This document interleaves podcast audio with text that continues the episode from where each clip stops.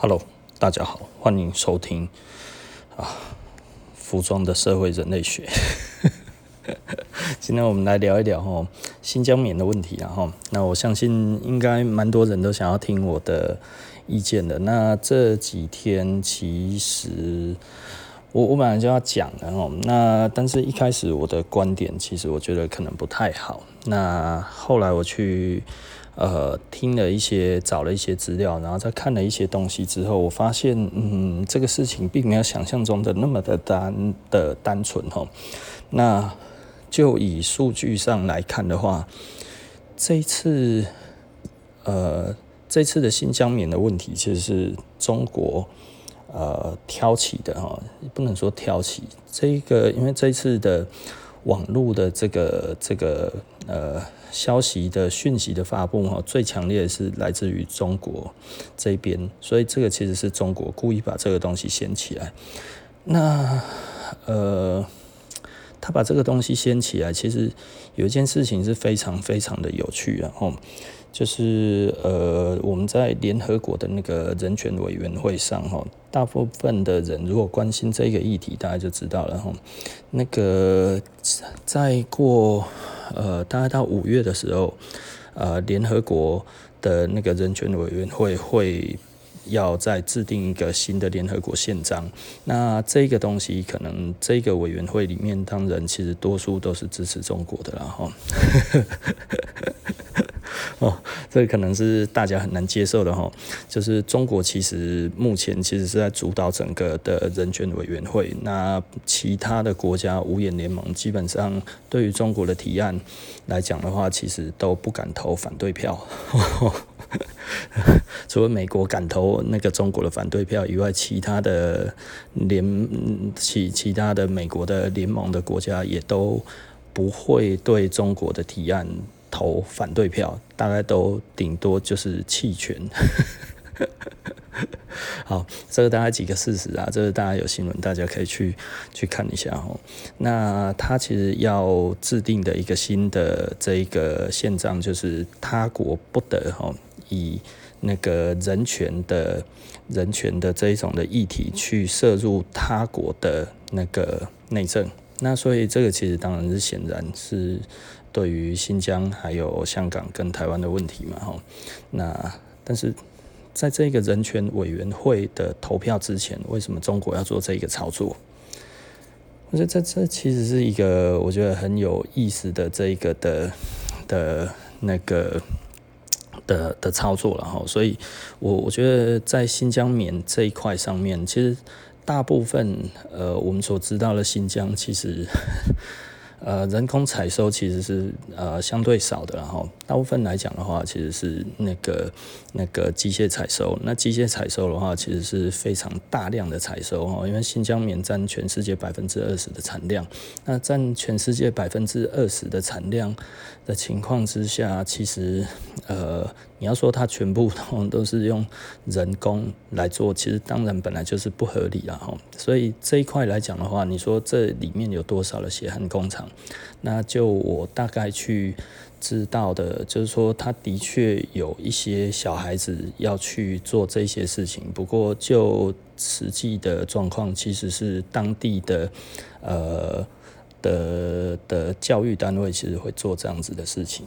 那为什么教育单位要做这样子的事情？就是 因为那个是新疆最主要的作物哈，所以其实它有一点像是远足，然后去那边体验的那一种感觉，然后那是不是真的就造成了所谓的人权的问题？我觉得这个，因为我没有真的去新疆真的去过哈，所以其实我也不是真的很清楚。那呃，至于其他的，我看过一些集中。就是他的教育营的这种的那个影片的话，我觉得其实 BBC 报道的蛮多的，然后大家可以去看。那把把那种看完，其实呃，我基本上我还是都把报道全部看完，然后把影片全部看完后，看完之后其实可能会有一些不一样的感觉啦，因为呃，我觉得。嗯，每一个人看出来的感觉都不一样，因为这个偏政治的立场，所以我就不太方便讲说我真正的想法。那但是以这一个整个来看的话，我觉得它很有趣的一点是，呃，这分两个面向，第一个就是中国把这些呃大的公司把它搞黑这件事情，对中国有什么好处？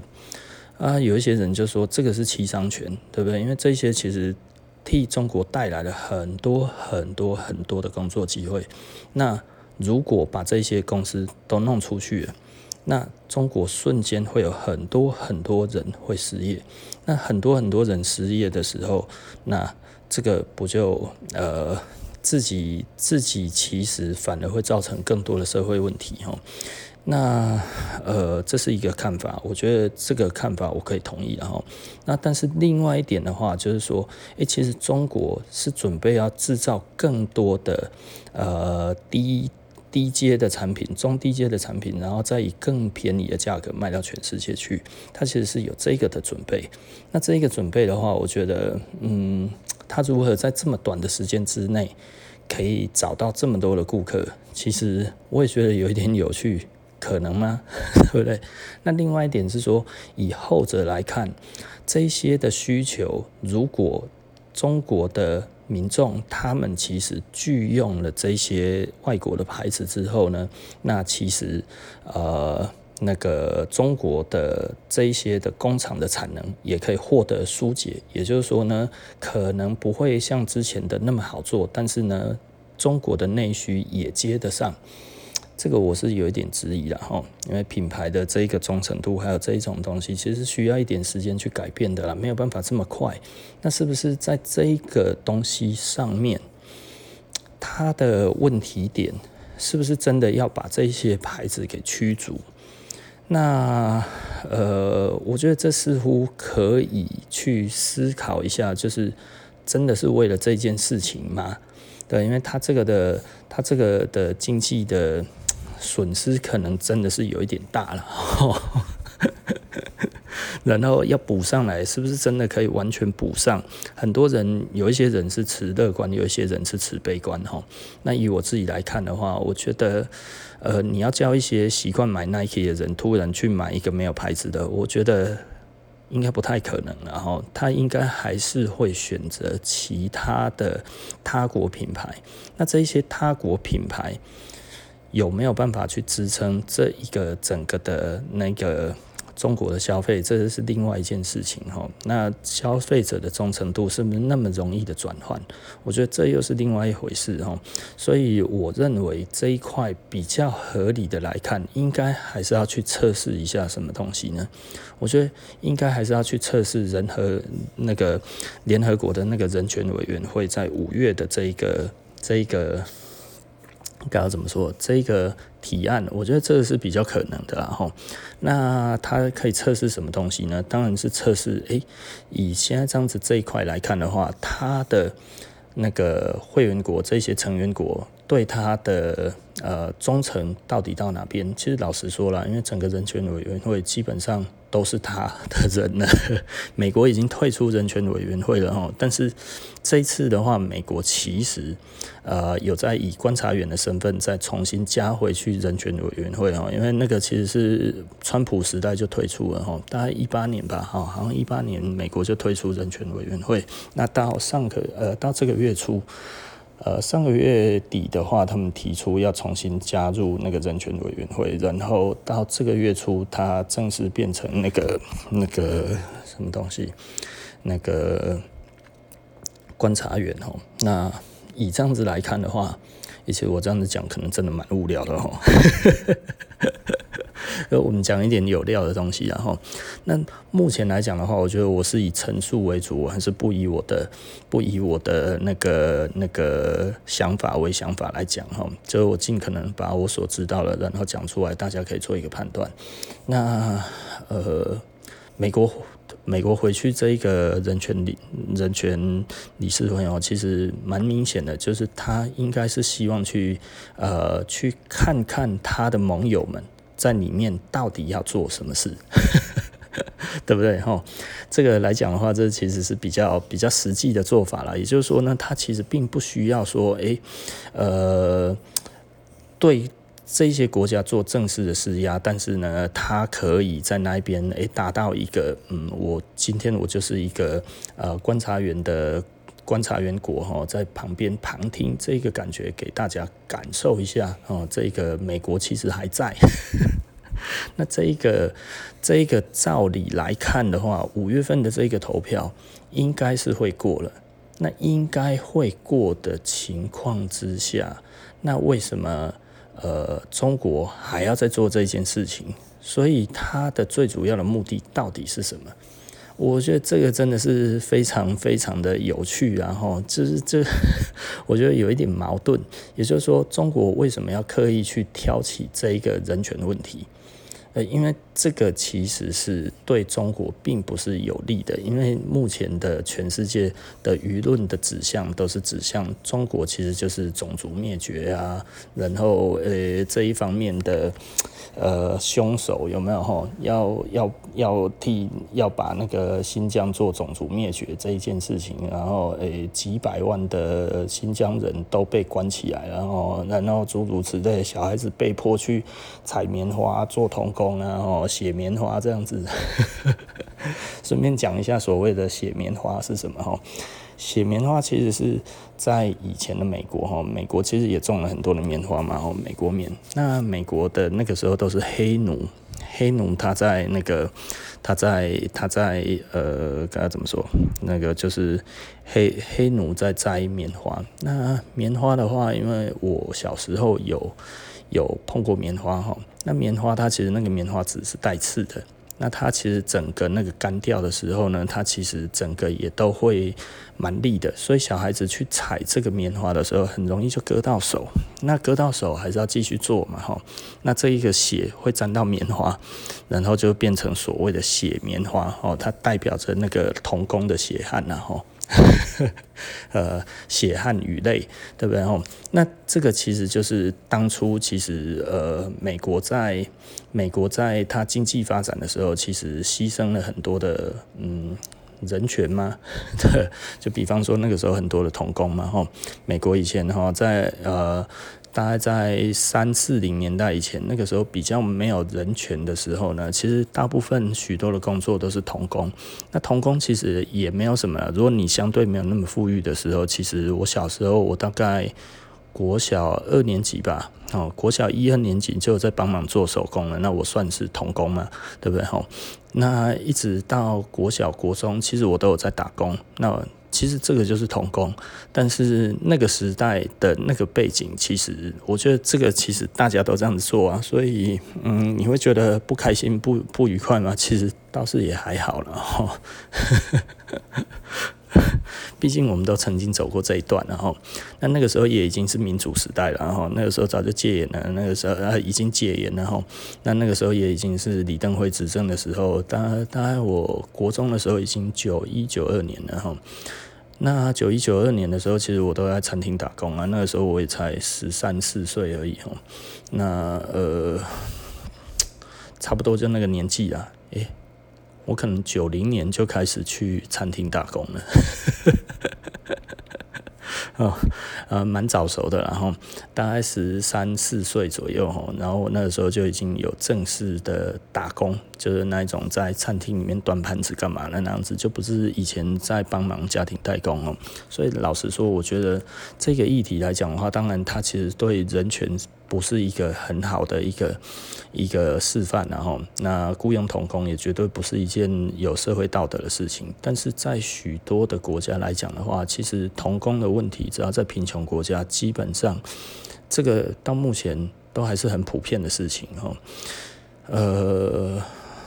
所以，所以我我觉得这个的状况并不是在于一个我们所认知的一个迫害的范畴，在多数而言，在我小时候来看，嗯，对我来讲，我那个时候所赚到的钱，然后诶，我可以自由的花用。我国小的时候，不是我国小，我国中的时候，我我就可以买得起好几千块的东西，每天到学校去，我可以每节课都买一个鸡排来吃。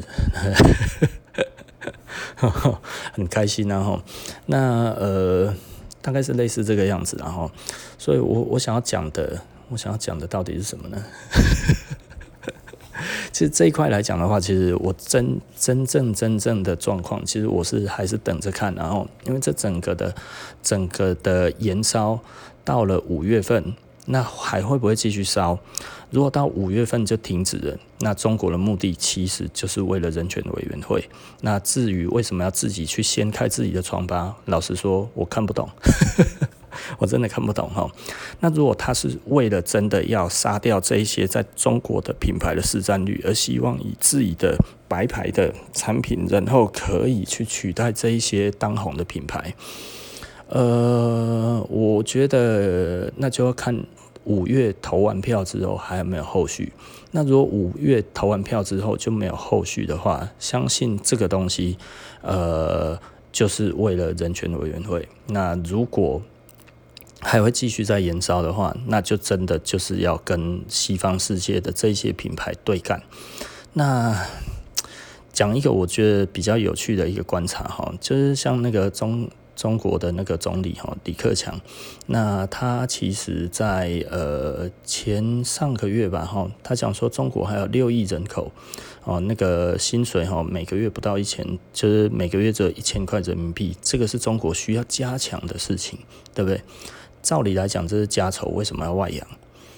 我觉得这一件事情哦，我觉得值得大家去观察了，因为很多人哦，我觉得我听到我实在是觉得，看他们好像讲的话都讲的好像说哦，你看中国还有那么多贫穷的人口啊，他们很还很穷了，他们都快要倒了，你都不知道他们还这么穷，哎呀，有没有搞错啊？是不是说中国多富强？哎呀，那个都是骗人的。我听到了可能不一样的解读，人民币一个月一千块，这个东西叫做便宜的劳动力。他在他他在讲的，应该其实是对全世界的大企业讲的。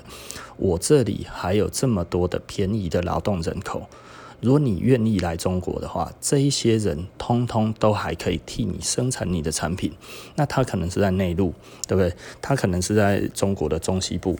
那这一些地方的确离港口比较远。那你算算看，运输成本，你奈何？你如果可以做，你可以来投资哦，哦。这个哦，可能会比印尼还要便宜哦，还会比那个越南便宜哦，哦，比泰国还要便宜，比菲律宾还要便宜，还要便宜很多，对不对？那在大家都知道，以中国来看的话，中国人的那个那个教育水准的话，其实并不会低于这些其他的国家，因为它的文盲比较低，识字率很高，所以呢比较好教育。那比较好教育，就不太容易出错，所以你的良率会比较高哦。你要不要算算看，对不对？哦，可能会比你在那些呃越南啊，那那个其他的国家那样子来看的话呢，诶，你可以考虑看看，而且还有很便宜的劳动力。我觉得大家可以思考一下，然后这个其实是很有趣的一点，我觉得。中国其实还想要再吸更多的制造业进中国，那如果它吸更多的制造业进中国，会产生什么事情呢？中国目前已经是全世界最大的那个工业生产国哈，那这个意思是什么呢？哈，它的工业生产力其实是世界第一的。我们之前有谈过了，好像占全世界的百分之二十九点四的样子吧？哈，那这个数据我们要重新再看过了哈，那大概差不多就是在那里。那这个代表全世界如果有一百件产品的话，有二十九件就是中国国的。那如果它还有六亿这么便宜的劳动成本的话，那代表它有没有办法继续再把它的工业生产力再继续往上带？这个是有可能的吼。那所以我觉得大家可以稍微思考一下，中国这个在下什么棋？那如果如果呃。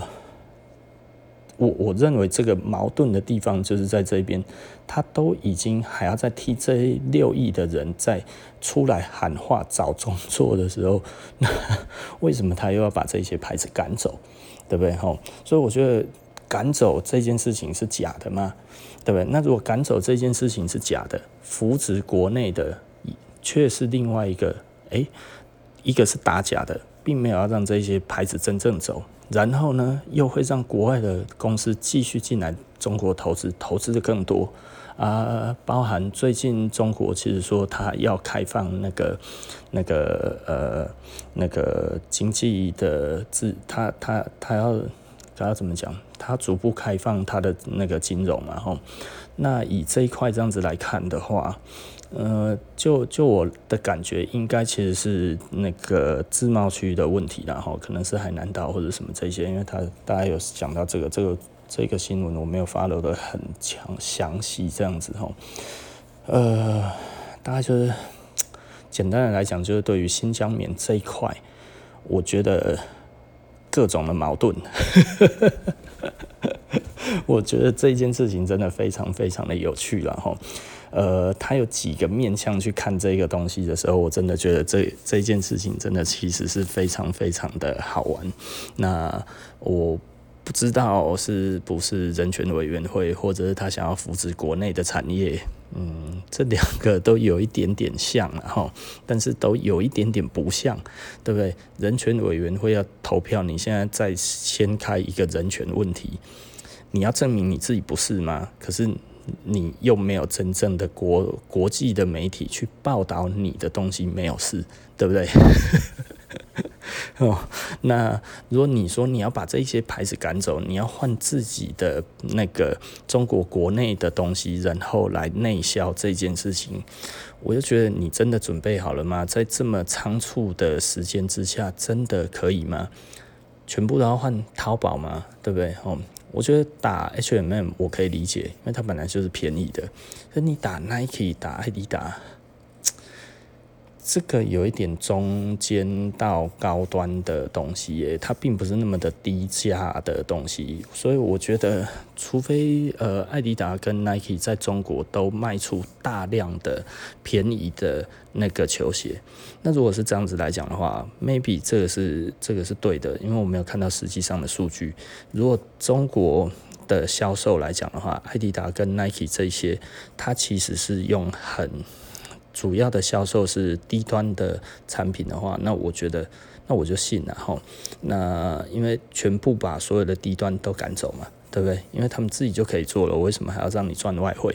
是不是哈？那所以简单的来说，这个也是有可能的事情啊。但是因为我没有看到数据，我如果有看到实际上的呃 Nike 跟那个艾迪达在中国销售的平均的价位价格，那我可能就可以有一些。看法，但是如果我没有看到这个东西，我没有看到这个报告，其实老实说，嗯，就会有点头痛了哈。但是我应该不可能拿到这个报告，所以我们只能预测。那预测的话，呃，我们只能等待时间。那也就是说呢，如果呃在那个人权委员会之后呢，那嗯。就我要讲这么声音，就是因为 真的有人问我，真的有人问我，就觉得，因为我现在也还在看，然后，那所以有人问我，我只好把我自己的想法全部通通都讲出来。但是我就会觉得，因为我真的有一些东西我得不到证据的情况直接，这讲起来都有一点像在讲干话，你知道吗？但是如果你问我说新疆棉是不是好的棉花，新疆棉算是品质蛮好的棉花了哈，所以它的品质其实不太需要去质疑，它是一个不错的棉花。那棉花的种植其实它就需要像呃那个新疆这个区域哈，它其实要那一种春天的时候呢，它其实诶会有。洪水或者是什么这样子，它其实要可以在它发芽到成长的过程，它的水源要丰沛。但是开花结果之后呢，它非常非常的干燥，这样子才可以有高品质的棉花。因为你如果在湿润的气候的那个那个棉花长出来，里面可能就会有很多你不想要的东西。但是在非常干燥的时候呢，它其实就可以有非常好的呃。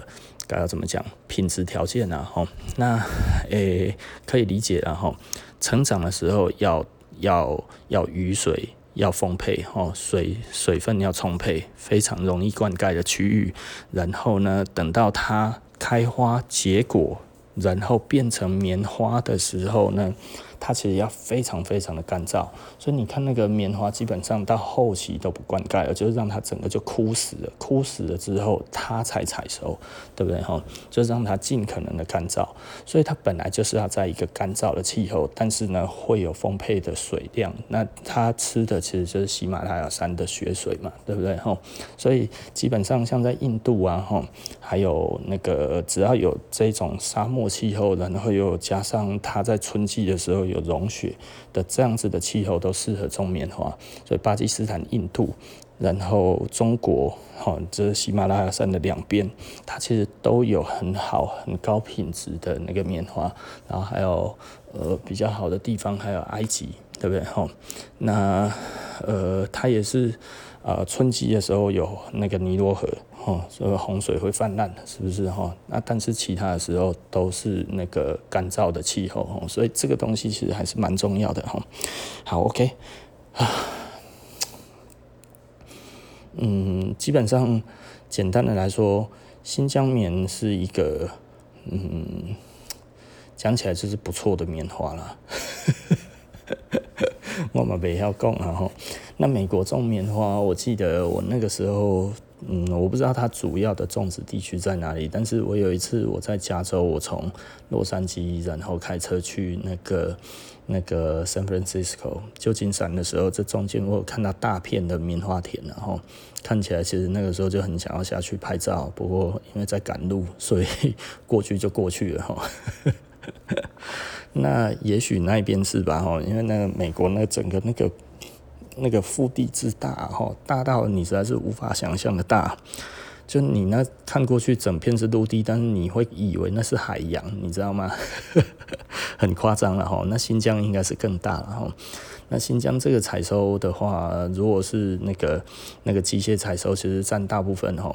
他们的机械采收据说是无人机。哦，然后用遥控的在采收，然后一台机器一天可以处理五十公顷。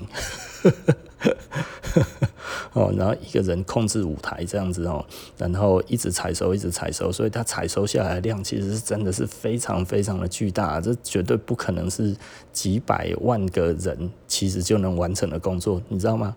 那可能要一千万人工作才可以比得上那一些机器哦，所以那些机器其实是很夸张的在采收了哦，就是就是你想想看，一台机器一天据说是五十公顷，我还要去查看实际上的数据，因为五十公顷真的很大。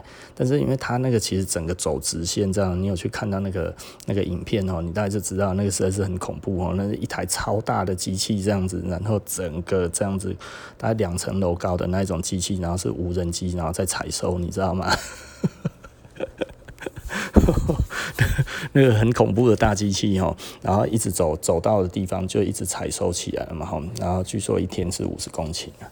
靠，这五十公顷还要放到哪里去啊？我光是想到这个，我头都晕了。然后，那当然棉花采集起来的话，它其实又是蓬松的，你知道吗？所以那整个这样子起来，那个体积之大哦，那它其实就是整个这样子，然后棉花出来之后，然后再去诶、那个干嘛嘞？嗯，这这个这个棉花之后，再要要要把那个。那个棉花弹出来有没有？然后去帮它分级哈，然后进梳之后出来它的那个棉纤维，然后把好的弄出来，不好的弄掉哈，啊不好的就去做不好的产品，好的呢就去做好的产品。它的确是有分级啊后。那分级的话，其实是用它的棉纤维的长度去分级。那分级完之后呢，然后整个再这样子下去，然后再去纺纱，然后织布哈，这样子起来才会变成了一个真正的布料这样子出来。啊，所以，但这中间还有漂洗的过程，然后，因为棉花起来的颜色其实不会每一颗都长得一模一样哈。如果每一颗都一模一样的话，基本上其实它也它它其实棉花来讲的话有很多颜色，然后它有白的，它有。比较偏黄的，它有咖啡色的都有哈。那这些其实都要经过漂白，漂白完之后，它才会得到洁白的这个棉花。那所以呢，实际上，呃，它其实都是高，它其实都是有污染的。然后你想想看，要处理这么多的棉花，你要让它全全部产生均质的颜色，这个其实是非常非常困难的了哈。啊。好，OK 啦。我觉得我们今天其实老实说，因为最近哈。Podcast 对我来讲的话，我觉得到目前其实当然我们已经累积两百多集了。那我也一直希望可以再录，但是因为我最近因为 Clubhouse 的关系哈，我觉得 Clubhouse 真的是让我觉得有学生的感觉了哈，所以我就没有那么想要去教大家怎么样去去做一些事情，因为。我反而我在学习的东西又学习的更多。这这这两个月来玩那个那个 podcast，然后这一个多月，哦，我真的学到很多很多的东西哦。那嗯，但是目前 Clubhouse 又出现另外一个问题，就是。用假学历哈，然后在骗人的人很多。那这一些的目的是为了什么东西？当然是博取信任感，之后就要把这个信任感变现，那就是要骗人了哈。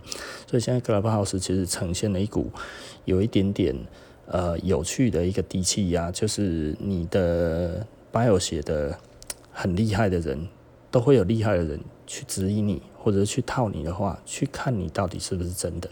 它这个东西在这一个风气里面的话是越来越盛哈，所以常常有一些人会在上面用 bio 在那边互相的呃揭疮疤，所以 Clubhouse 最近变成一个你信任的人，然后会变得更信任，哦，那不信任的人。会变得更不信任，所以有很多的人其实他已经黑掉了。本来都是一些还蛮有名的人在上面，其实有很多的 follower 的人，然后现在都黑了哈。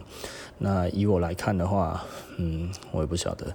呃，对我来说的话，现在已经有一群配找到了一群新的朋友了哈。那这一群新的朋友，其实我们就是慢慢的在在该要怎么说，在嗯，在。嗯，重新认识当中吗？我觉得这个其实很有趣，然后那像我的 bio 也改来改去，然后因为我前一阵子把我自己的人生经历写在上面，很简短的写在上面，后来又发现好像好像不太好，因为。呃，我我有写出了一些数据，我觉得那样子就不太好了哈，所以我把它弄掉。那诸如此类的啊，我觉得这个很有趣啊，我就我再思考看看然后，那我觉得。它就是一个很有趣的一个地方。那我在那边，我其实也得到了很多我想要得到的东西。那但是后来我会发现，嗯，其实多数人大部分都有自己的还不错的看法。那所以我也一直在吸收。那呃，我也不会讲哦。那像是刚才提到的人权委员会啊，或者什么这些的观点，其实部分其实都是来自于我跟网友的讨论哦。那因为我一开始我有一些不一样的观点，那到后来，诶、我发现我的观点来讲的话，其实呃还包含到一些数据啊，我有看到一些数据，所以我大概可以认为认定。